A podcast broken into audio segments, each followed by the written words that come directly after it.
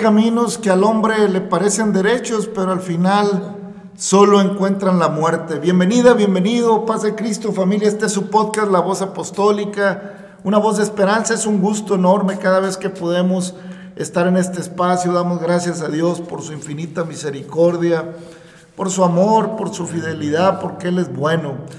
Hay caminos que al hombre le parecen derechos, dice el canto de nuestra hermana Leal. Y al final pues son caminos de muerte. Y es que la Biblia dice que nada más hay un camino, que nada más hay una manera para, hablando, pues claro, estamos hablando de caminos que conduzcan a Dios y a la vida eterna, porque ancho es el camino que conduce al mundo y, y- y su perdición y todo lo que en él hay, pero angosto el camino que conduce a Dios y a la vida eterna, y pocos los que van por él, lo dice la palabra de Dios. Hay caminos que al hombre le parecen rectos, pero al final pues son caminos complicados y el Señor nos invita a andar por el camino que Él vino a abrir a través de su sacrificio, que Él vino a señalar, aunque desde tiempos antiguos, como lo venimos viendo en el estudio de la palabra, Dios trazó cuál era el camino para el hombre. Dios estableció el camino para el ser humano desde un principio. O sea, el Señor desde, el- desde que nos creó, desde que nos hizo, estableció cuál sería la manera en que nos deberíamos conducir a fin de ser prosperados en nuestro andar. El hombre se afana, nos afanamos y vamos creciendo en la vida y a veces con buenos consejos, a veces con, con recomendaciones de aquellos que ya pasaron por donde vamos a pasar y pensamos que a ellos les fue así o a ellas les fue así porque no supieron hacer esto, porque no supieron hacer aquello. Pensamos que la persona que, que ya pasó por el camino de la vida y tiene condiciones desfavorables ah, en, los días de su vejez, creemos pensar que no supo hacer las cosas por aquello, por lo otro, y que no supo aprovechar esto o que no supo aprovechar aquello. La verdad, mi hermano, mi amigo, es que nada más un camino hay para llegar hasta el cielo. Y ese camino es Jesús, el Hijo del Dios eterno. Mire, si hay muchos caminos en la vida. Hay un dicho popular que dice que todos los caminos conducen a Roma. Puede ser que todos los caminos conduzcan a Roma o allá o acullá, más en un mundo globalizado. Pero nada más un camino conduce a Dios y a la vida eterna. Y ese camino lo abrió Jesús a través del velo. Ese camino es la palabra de Dios. Ese camino es el Evangelio. Ese camino es Jesucristo. Amén. Él es el camino, la verdad y la vida eterna. Amén, amén. Entonces, hermanos, solo hay un camino. El hijo pródigo de aquella famosa parábola del Evangelio eh, le pidió su herencia a su padre pensando que había más formas mejores de vivir. Le pidió su herencia a su papá, eh, estaba bien todo, no le faltaba nada, tenía las cosas resueltas, pero le parecía monótono, le parecía aburrido levantarse, hacer las jornadas, este, ayudar a su hermano eh, que trabajaba duro también con su padre, a su hermano mayor, en fin, le parecía a él bien, le parecía ya aburrido eh, ese estilo de vida y pensó, que si su padre le daba la herencia, él podía hacer las cosas mejor. Pensó que si su padre lo heredaba y, le, él podría vivir de una manera mejor y hacer cosas más interesantes y más divertidas. Y le pareció bien. El padre, siendo un padre amoroso y, y que pues dijo, si me enterco, a lo mejor pensó el papá, si le digo a mi hijo que no, que, que de todos modos se va a ir, iba, bueno, le voy a dar como él me está pidiendo y ojalá que sepa tomar. Y él le decía, pues aquí estás bien. No, yo quiero agarrar mi propio camino. Yo quiero buscar otro camino. Yo quiero andar por otros caminos. Porque hay caminos que al hombre le parecen justos, pero su final es camino de muerte. Y entonces, pues Así le hizo y desperdició buscando sus propios caminos, pues empezó mientras traía dinero, le sobraban amigos, le sobraba compañía, le sobraba de todo. Y en este tiempo de tanta libertad, en este tiempo de, un mundo tan vertiginoso, en este tiempo donde hemos alcanzado niveles de maldad impredecibles, Hemos alcanzado niveles de maldad terribles donde hoy eh, sobran las drogas para el ocio, donde hoy el hombre trastorna, donde hoy el hombre daña su propio interior en busca de experiencias eh, que lo hagan eh, elevarse a otros niveles según el engaño del enemigo, porque ese es engaño del enemigo. Yo le puedo decir que el enemigo engaña precisamente en esas aspiraciones que a veces tenemos que son ajenas al propósito de Dios y el enemigo toma lugar, el enemigo aprovecha. No es que el enemigo llegue y haga las cosas nomás porque lo puede hacer. No, Él espera que el hombre, que el ser humano le demos la oportunidad, que empecemos con esas aspiraciones equivocadas, que empecemos a, buscar en la mentira refugio, que empecemos a buscar en la mentira anhelos, que empecemos a buscar en la, en la mentira satisfacer eh, eh, esos esas inquietudes equivocadas que se generan en nuestra mente. Y ahí es donde el enemigo tiene a sus huestes trabajando para que espíritus inmundos tomen lugar y el hombre haga cosas terribles que nadie imaginaba que podía ser, guiado por huestes espirituales de maldad e, en un estado de, individuo donde no hay conciencia, sea por la droga o sea por el alcohol. Pero hoy en día el estado... Eh, la manera en que, se, en que alcanza especialmente la juventud las drogas, eh, es terrible, hermanos. La juventud está metida en un, no se diga en los países desarrollados, en el que es pobre porque es pobre y en el que tiene porque tiene, pero hay un alcance a las drogas en busca de experiencias especiales. No te, hay mejor experiencia, te lo puedo decir, mi amigo, mi hermano, que la mejor experiencia que tú puedas tener sobrepasa lo que cualquier droga te pueda provocar, sobrepasa lo que cualquier sustancia te puede elevar. La experiencia de recibir a Cristo en tu corazón, la experiencia de permitir que la palabra de Dios llene tu mente, llene tu ser, te va a elevar, no nada más en un sentido eh, mental o en una eh, especie de, de ilusión, sino que te va a elevar en una realidad, te va a abrazar el amor de Dios, te va a abrazar la misericordia, te va a abrazar el Señor y te va a llevar a la roca más alta. Y va a sentar tu pie sobre la roca y te va a andar en te va a sentar en los lugares celestiales con Cristo. y vas a experimentar la llenura del Espíritu Santo. Y el Espíritu Santo que es de verdad, que es de amor y que es de misericordia, va a poner un gozo delante de ti que no vas a poder eh, equiparar a nada, un gozo que sin necesidad de ningún estimulante te va a hacer sentir contento en la mañana, en la tarde, en la noche y te va a alejar de, las costumbres y de los deleites temporales del pecado que enemistan contra la esencia misma del hombre. No nomás nos, nos enemistan con Dios porque nosotros somos esencia de Dios, hechura, sura, hechura, hechura suya, con el propósito de, de andar en el camino del Señor. El Señor nos hizo para honra y gloria suya, nos hizo. Pero nosotros nos desviamos. Todos nos desviamos como, como, la, como ovejas. Cada quien se apartó por su camino. Y hermanos, fuera del Señor, estúdiele, búsquele, revise la biografía de todos los grandes hombres, aparentemente entre comillas, o mujeres famosas o hombres famosos que vivieron lea su vida, lea cómo, cómo fue realmente los que están vivos, los que ya pasaron. Lea la vida de los grandes y dése cuenta que no hay nada. En realidad, al final del día, la fama pasa, el dinero, pues no es más que eso, dinero, poder de adquirir cosas, pero no satisfacciones reales.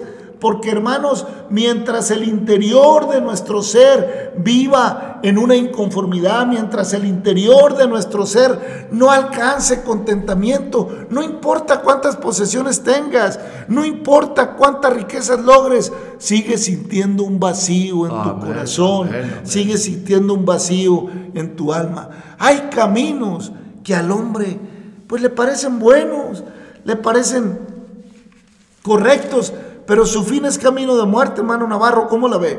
Amén, hermano, así es. Bendito sea el Señor por esta oportunidad más que nos da. Deseamos que Dios le bendiga, amigo, hermano, oyente. Con todo nuestro corazón se lo decimos. Que la paz del Señor se encuentre con su familia. Mire, pues, y más en estos días. Pensamos que nomás en estos días, este, esperando el aguinaldo, esperando la Navidad, esperando. Y y la gente derrocha. Y que el buen fin y que... Y, mire, este, yo he visto, no me lo cuentan. La gente ni siquiera se acuerda, ni siquiera se acuerda lo que se va a acabar, lo que, lo que le dieron. El que, el que tiene limitado su, su sustento. Pues el que tiene dinero, pues él sigue adelante y con sus mismas pasiones. Pero no crea, o sea, también eh, tanto el rico como el pobre, porque pues aquí se ve en el hijo pródigo, o sea, las cosas, el muchacho las entendió, las entendió y vio que no era el camino, que él pensó que era el camino y, y a final de cuentas reaccionó. Yo no sé usted hasta dónde se ha puesto a pensar que hay, que hay un camino verdadero que nos lleva a la vida eterna. Por eso el Señor le preguntaron, ¿son pocos los que se salvan? No se fijen en eso. Fíjense de que sus nombres estén escritos en el libro. O sea, se dice, porque ancho es el camino que lleva a la perdición, pero angosta es la puerta que lleva a la vida eterna. Esforzadas por entrar por ella. Ahí es donde la gente no quiere batallar, hermano. Ahí es donde la gente batalla porque sí quiere entrar al cielo y si quiere ir al cielo y si quiere... Pero hay un precio. El Señor abrió el camino cuando murió en la cruz.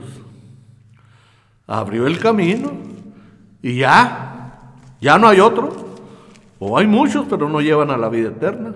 Usted experimente, como lo dice el hermano, búsquele, búsquele y se va a dar cuenta que a final de cuentas el camino es Jesucristo. Amén, hermano. Por eso el Señor les dice en San Lucas capítulo 11, ah, capítulo 12, versículo 22. Dijo luego a sus discípulos, por tanto os digo, no os afanéis por vuestra vida, qué comeréis, ni por el cuerpo que vestiréis. La vida es más que la comida y el cuerpo más que el vestido. Considerad los cuervos que ni siembran, ni ciegan, que ni tienen despensa, ni granero, y Dios los alimenta. ¿No, ¿No valéis vosotros mucho más que las aves? ¿Y quién de vosotros podrá con afanarse añadir a su estatura un codo? Pues si no podéis ni aún lo que es menos, ¿por qué os afanáis por lo demás? Considerad los lirios, cómo crecen, no trabajan ni hilan mas os digo que ni aun Salomón con toda su gloria se vistió como uno de ellos. Y así, y si así viste Dios la hierba que hoy está en el campo y mañana es echada al horno, ¿cuánto más a vosotros, hombres de poca fe? Vosotros pues no os preocupéis por lo que habéis de comer ni por lo que habéis de beber, ni estéis ansiosa, el ansiosa inquietud, porque todas estas cosas buscan las gentes del mundo, pero vuestro Padre que tenéis, sabe que tenéis necesidad de estas cosas, mas buscad el reino de Dios y todas las cosas os serán añadidas. No temáis manada pequeña, porque a vuestro Padre le ha placido daros el reino. Vended lo que poseéis y dad limona, haced bolsas que no se envejezcan, tesoro en, en los cielos que no se agote donde el ladrón no llega ni polilla destruye, porque donde esté vuestro tesoro, allí también está vuestro corazón.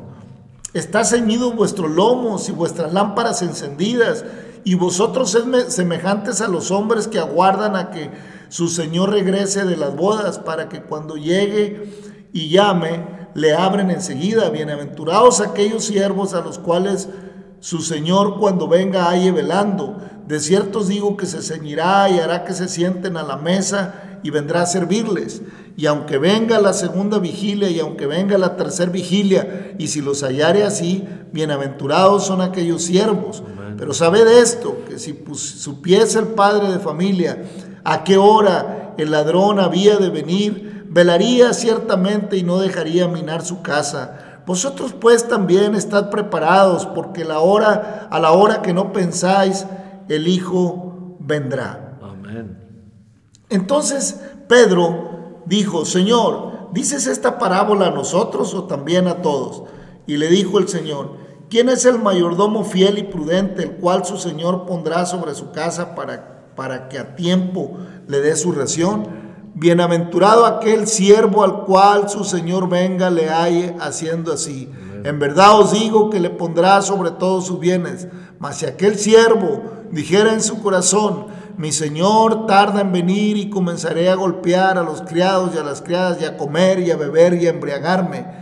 Vendrá el Señor de aquel siervo en día que éste no espera y a la hora que no sabe y le castigará duramente y le pondrá con los infieles. Aquel siervo que conociendo la voluntad del Señor no se preparó ni hizo conforme a su voluntad, recibirá muchos azotes mas el que sin, sin conocerla hizo cosas dignas de azotes,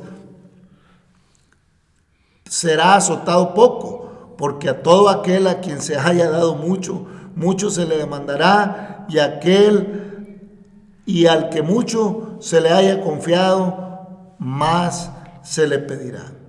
Así que hermanos, ahí, ahí, ahí lo dejo en el versículo 48 el Señor es muy claro, hermano. Amén. El Señor es muy preciso. Nos habla, hermanos, eh, de la, lo errático que es afanar nuestra vida queriendo lograr satisfacciones eh, temporales.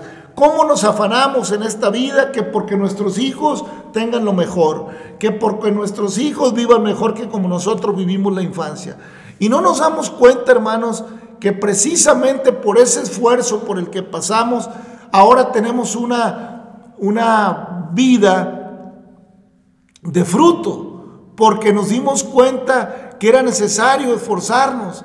Y hoy queremos solucionar a nuestros hijos todo para que no, no sepan cómo esforzarse, hermano. Los, les queremos dar todo, pero no los enseñamos, hermano. No los enseñamos a, a buscar las cosas y que generamos una indolencia en, los muchachos, en las muchachas. Hay una indolencia, un desapego, no hay aprecio por, por real, si no tienen aquello material, temporal, inmediato, si no está el reloj electrónico, digital más nuevo en su brazo, están enojados. Si no está cierta marca de ropa o de zapatos, están molestos. Si no está, oiga, ¿Qué es eso, hermanos? ¿Hacia dónde hemos llevado? ¿En qué están basado la vida? ¿En qué, ¿En qué estamos basando? El Señor dice, es la vida más, la, la propia vida es más que el cuerpo. Hermanos, no está diciendo el Señor que nos entreguemos a una vida desobligada. No, en ninguna manera sino que nos está invitando a, saber, a vivir ordenadamente. El Señor nos invita a poner en su lugar correcto las cosas, a dimensionar de una manera correcta en dónde va eh, cada cosa en la vida y no pensar que si logro aquello a, a costas de lo que sea, voy a estar bien. Al hijo pródigo, ya lo decíamos, se le hizo fácil y no era poca cosa lo que le dieron. Se le hizo fácil, hermano. Pero el hijo pródigo tuvo algo a su favor, hermano. Muy grande a su favor. Que cuando estaba en la, peor condición, cuando andaba comiendo algarrobas que le daban a los puercos, ahí meditó y dijo, cualquier jornalero vive mejor en la casa de mi padre esto haré, volveré a la casa de mi padre arrepentido y le pediré perdón y le diré que me haga como uno de sus siervos, no, ya no como su hijo, porque yo mismo renuncié, yo mismo me salí, yo mismo desprecié eh, eh, el el vivir en sus estatutos. Yo desprecié el vivir bajo su palabra. Yo desprecié su amor. Pero ahora voy a ir a decirle que quiero ser un siervo, un jornalero, porque cualquiera vive mejor en la casa de mi padre. Pero sabiendo su padre que para él había muerto a la hora que lo vio venir, pues el padre se alegró porque el hijo muerto vivía. Entonces, pues lo vistió y lo hizo entrar y le puso anillo y aunque el otro hijo le reclamaba por qué, le dijo, tú estás aquí, todo es tuyo, pero este hijo mío había muerto y ha vuelto. Hermanos, qué importante es saber darnos cuenta que nos equivocamos. Qué importante es saber entender que la soberbia no me conduce a nada, hermano. Pero hoy al mundo le hablamos esta palabra, hoy al mundo le hablamos el Evangelio. No, yo creo así, yo creo así. No, yo tengo esto, yo tengo lo otro. No, yo así estoy bien. No, yo no necesito. Eh, yo, tengo una familia educada. Yo eh, sé cómo conducir mi familia. No necesito estar en tal o cual religión. Hermano, no se trata de estar allá o estar acá.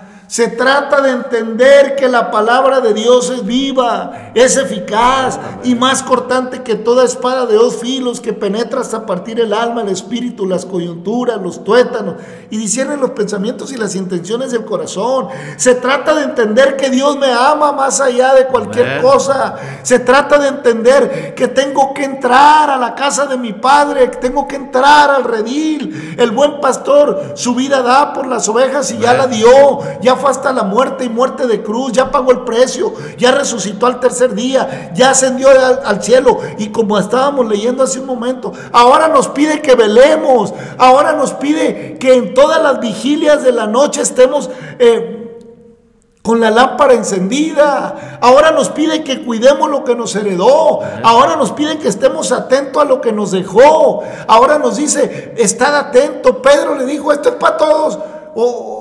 Esto que estás diciendo le aplica a todos o nomás, o nomás a los que no han creído. No, más al que ha creído todavía. Todavía para el que ha creído es más importante. Hermano, si tú ya caminas en el Evangelio, si tú ya vas a alguna organización y ha habido algo de transformación en tu vida y has dejado ciertas cosas, pero sigues andando aquí y allá, yo te recomiendo que mantengas tu lámpara encendida. Yo te recomiendo que veles, que no te conformes a, a, vigilar nomás la primera vigilia, las primeras tres horas. No, en cualquier vigilia va a llegar el Señor. O sea, en la primera, de seis a nueve para el judío, o sea, en la última, ya para amanecer. No sabemos a qué horas vendrá el Señor. Por eso tenemos que mantenerle aceite a la lámpara y tenemos que mantenerla encendida, guardando todas estas cosas, sabiendo que el Señor tiene promesa de vida eterna para los que son fieles. ¿Eh? Porque pues al que más se le dio, más se le demandará. Y al que poco, pues aún lo poco le será quitado. Hermano, ¿por qué? Porque es necesario que entendamos que puede haber muchos caminos para mí. Y me pueden parecer buenos, pero si no reconozco al Señor en mi corazón, si no entiendo que Jesucristo es el camino, es la verdad, es la vida, y vino a dar, a dar su sangre para comprarme, para lavarme de mi pecado y darme vida juntamente con Él. Y ando en los deleites de mi corazón y ando en todos los placeres de mi mente. Me va a agarrar sin aceite, me va a agarrar sin lámpara, va a llegar y ahí, hermano, será el lloro y crujir de dientes.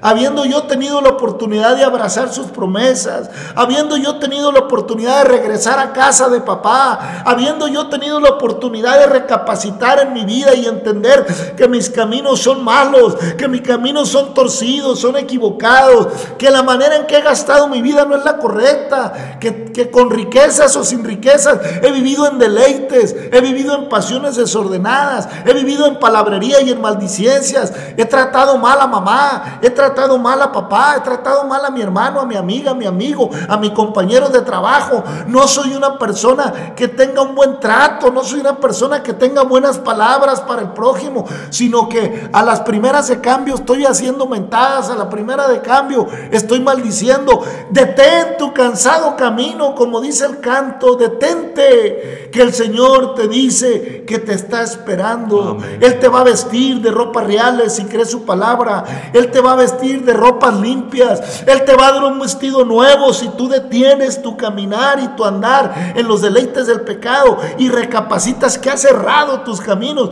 y vienes a Él. Él te hará andar en los lugares celestiales con Cristo y te sentará a la mesa y te hará, te dará de lo mejor de Él, porque así dice que el Señor cuando venga a los fieles los sentará y les servirá. Aleluya. Él servirá Gloria para ti. Él te dará vida y vida en abundancia. ¿Para qué desperdicias en tus propios caminos la vida si la verdad y la vida están en Cristo? ¿Qué buscan? Oye, yo veo que la gente quiere paz. Oiga, qué, paz más maravillosa que la paz de Cristo. Mi paso os dejo, mi paso No como el mundo la da. Es que andamos buscando paz como el mundo la da, pero dice el Señor, yo la doy. Entonces venid a mí si estás trabajado, si estás cargado, mi carga es ligera y mi yugo es fácil de llevar. Podremos darnos cuenta que como el hijo pródigo algún día hemos cerrado pero si te quedas en tu soberbia presumiendo de religiones, presumiendo de educaciones, presumiendo de bienestar, lo único que me temo es que cuando Cristo venga, tu lámpara o tu vela estará apagada por falta de aceite. Si tú has creído en Jesucristo, si de veras dice creer en Jesús, te conviene volver a la casa de papá. Amén, amén. ¿Qué le parece, hermano? Amén, hermano, así es. Es, es que a veces yo pienso, hermano, que así como al principio nos hablaban a nosotros, pues se oye muy fantasioso. Y la gente piensa que lo que le estamos diciendo es por cuenta nuestra. Pues parte es de, por cuenta nuestra porque por nosotros ya pasamos por ahí. Ya vivimos esa vida. También dice el canto, ya vengo de pecar. O sea, no estamos inventando nada, está en la palabra de Dios. Es que el hombre piensa, no, pues ya muriéndome qué, pues más un puño de tierra. Qué bueno que así fuera, yo también así pensaba. Ya lo paseado, ¿quién me lo quita? Decía yo. Pero cuando vas a la palabra y te das cuenta de todo lo que hizo Dios con nuestro Señor y Salvador Jesucristo, que fue a la cruz y a pagar el precio y derramar su sangre preciosa. Y te das cuenta que realmente lo que pasó fue real y que por eso estamos vivos. Estábamos muertos en delitos y en pecados. Pero bendito sea el Señor que tuvo misericordia. Por eso ahora con todo nuestro corazón te compartimos y deseamos que veas las cosas que, que no termina todo cuando se muere uno. Ahí empieza allá con Él. Aquí sí terminaste ya, ya terminamos aquí, se acabó, ya, entonces falta el, el juicio. Vamos con el Señor, porque dice, todo lo que hayamos hecho, sea bueno o sea malo, tenemos que dar cuenta. Por eso el Señor dice en San Juan capítulo 8, otra vez Jesús habló diciendo, yo soy la luz del mundo, el que me sigue, el que me sigue no andará en tinieblas, sino que tendrá la luz de la vida. Entonces los fariseos dijeron, tú das testimonio acerca de ti mismo, tu testimonio no es verdadero. Respondió Jesús y les dijo, aunque yo doy testimonio de mí mismo, mi testimonio es verdadero porque sé de dónde he venido y a dónde voy, pero vosotros no sabéis de dónde vengo ni a dónde voy. Vosotros juzgáis según la carne y yo no juzgo a nadie. El Señor no juzga, hermano, pero sí sabe de dónde viene y a dónde va. Amén. Tal vez tú no sepas. El hombre ha investigado el universo y tantas cosas y teorías tratando de averiguar de dónde viene. Y también quisiera y quisiera saber a dónde va. Pero yo te lo digo, hermanos. Dios hizo todas las cosas. En el principio creó Dios los cielos y la tierra y la tierra estaba desordenada y vacía. Y al final de los tiempos también Dios preparó morada para los llamados de su nombre, para que son lo Él. Él es el camino, Él es la verdad y Él es la vida.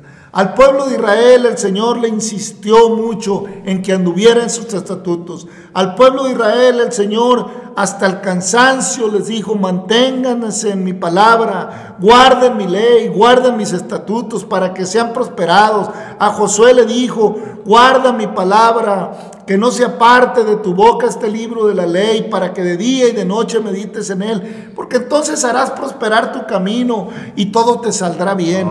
Y Josué lo tomó en cuenta profundamente, Josué obediente a esa palabra, fue fiel en su caminar. Y ya en el capítulo 5 del mismo libro de Josué dice la palabra, cuando todos los reyes de los amorreos que, que estaban al otro lado del Jordán, al occidente, y todos los reyes de los cananeos que estaban cerca del mar, oyeron cómo Jehová había secado las aguas del Jordán delante de los hijos de Israel hasta que hubieran pasado. Desfalleció su corazón y no hubo más aliento en ellos delante de los hijos de Israel. En aquel tiempo Jehová dijo a Josué, hazte cuchillos afilados y vuelve a circuncidar la segunda por segunda vez a los hijos de Israel. Y Josué se hizo cuchillos afilados y circuncidó a los hijos de Israel en el collado de Aralot. Esta es la causa por la cual Josué los circuncidó. Todo el pueblo que había salido de Egipto, los varones, todos los hombres de guerra, habían muerto en el desierto por el camino después de que salieron de Egipto. Pues todos los del pueblo que habían salido estaban circuncidados, mas todo el pueblo que había nacido en el desierto por el camino después que hubieran salido de Egipto no estaba circuncidado. Porque los hijos de Israel anduvieron por el desierto 40 años hasta que todos los hombres de guerra que habían salido de Egipto fueron consumidos. Por cuanto no obedecieron a la voz de Jehová, por lo cual Jehová les juró que no les dejaría ver la tierra de la cual Jehová había jurado a sus padres que nos la daría, tierra que fluye leche y miel. A los hijos de ellos que él había hecho suceder en su lugar, Josué los circuncidó, pues eran incircuncisos porque no habían sido circuncidados por el camino. Y cuando acabaron de circuncidar a toda la gente, se quedaron en el mismo lugar, en el campamento, hasta que sanaron. Y Jehová dijo a Josué, hoy he quitado de vosotros el oprobio de Egipto, por lo cual el nombre de aquel lugar fue llamado Gilgal hasta hoy. Eb en hebreo significa Galal, rodar.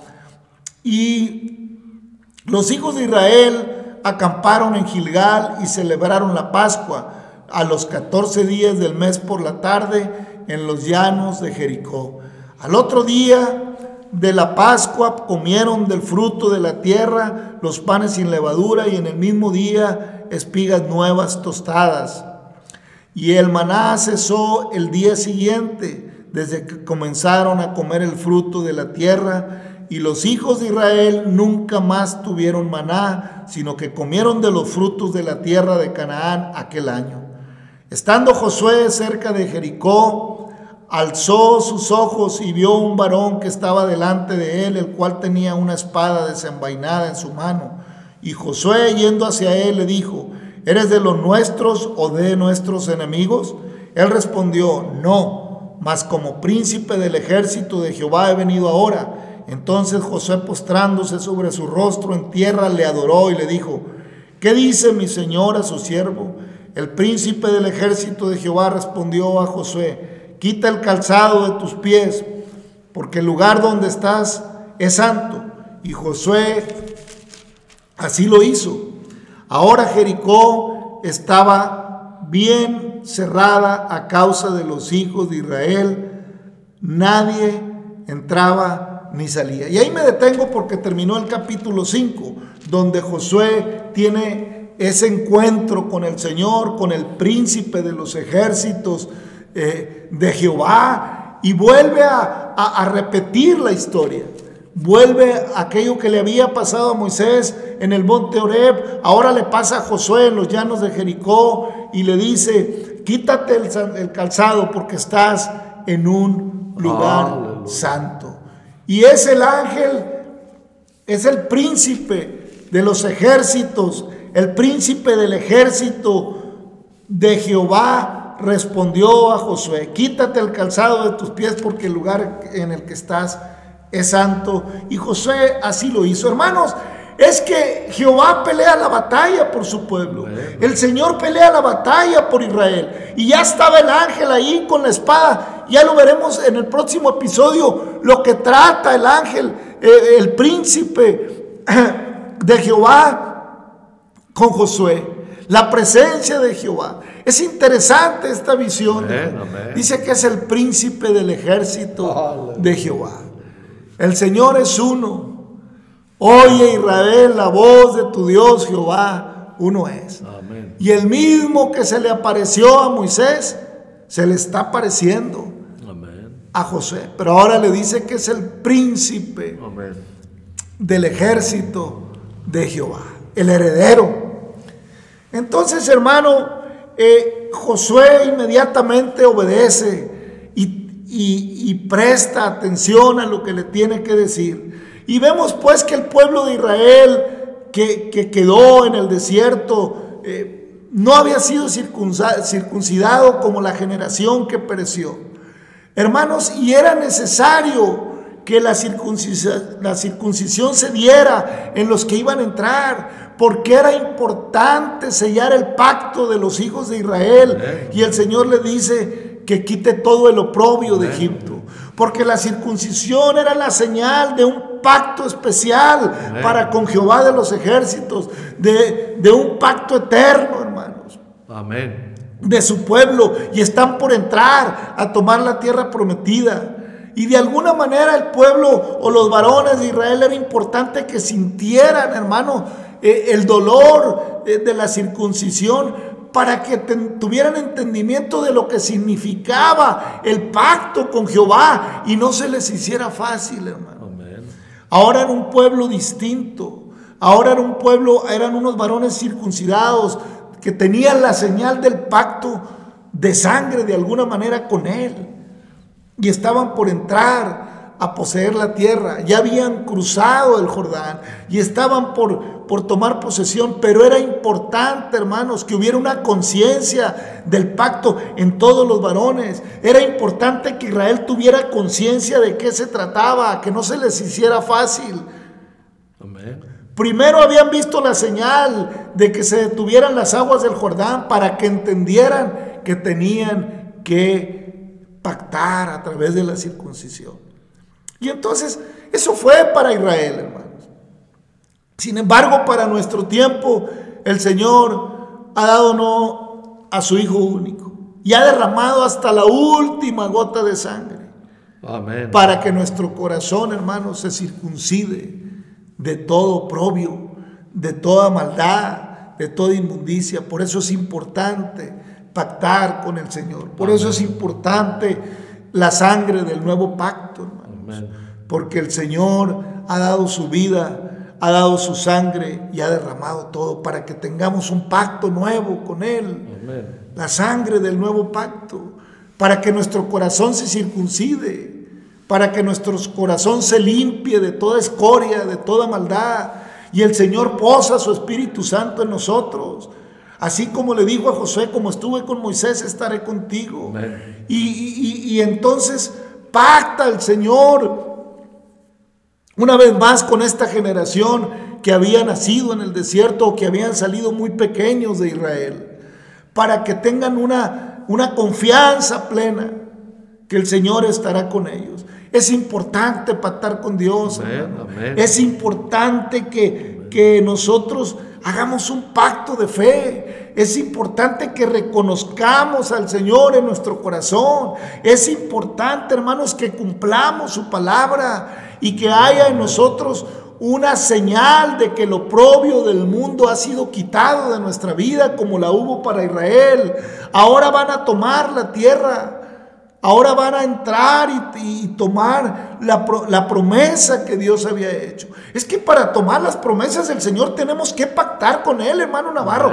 es que para ser coherederos de, de, las promesas con Cristo, tenemos que pactar, tenemos que ser lavados con su sangre y tenemos que ser circuncidados del corazón, de toda amargura, de toda maldad, de toda envidia, de todo sentimiento mezquino que nos lleva a actuar con maldad actuar con malicia, actuar con, con trampa, con perversidad en las cosas de la vida. Porque los caminos que a nosotros nos parecen rectos delante de Dios están torcidos, están equivocados. Y ese pacto que hacen los hijos de Israel con el Señor es para que entiendan que el camino es Jehová y que el pacto es con Jehová, que no hay pacto con otro Dios, que no se trata de llegar a Roma como sea, que no todos los caminos, aunque los caminos conduzcan a Roma por todos lados para ir al cielo, para ir a Cristo, para ir al trono, para ir a la gracia de Dios, para ir a, morar con Él. Nada más, un camino hay, un pacto verdadero, un camino, una verdad y una vida. El Señor es el camino, el Señor es la verdad y en Él está escondida toda la gloria, toda la gracia y la misericordia de Dios, hermano. Cree en Jesucristo y serás salvo tú y tu casa. ¿Qué le parece, hermano? Amén, hermano, así es. Pues, pues gracias a Dios, este, que pues, se va poniendo interesante cada vez más y más. Y qué bueno que, pues que Dios nos siga permitiendo, mientras tengamos vida, ¿verdad? Porque eso es lo que le pasa al hombre. Como no lee, como no va la palabra, por eso se le hace ficticio, se le hace muy fantasioso. Pero cuando va la palabra y cree la palabra, uff, Olvídese. Es otra cosa. Si experimentó por donde quiera, pruebe al, nuestro Señor Jesucristo. Pruébelo. Él mismo dice, pruébenme. A ver si no abro las puertas de los cielos. O sea, el Señor en ningún momento, fíjense, si portándonos mal, nos bendice. Ahora si somos obedientes. Amén, hermanos. El Señor ama más la obediencia que los sacrificios.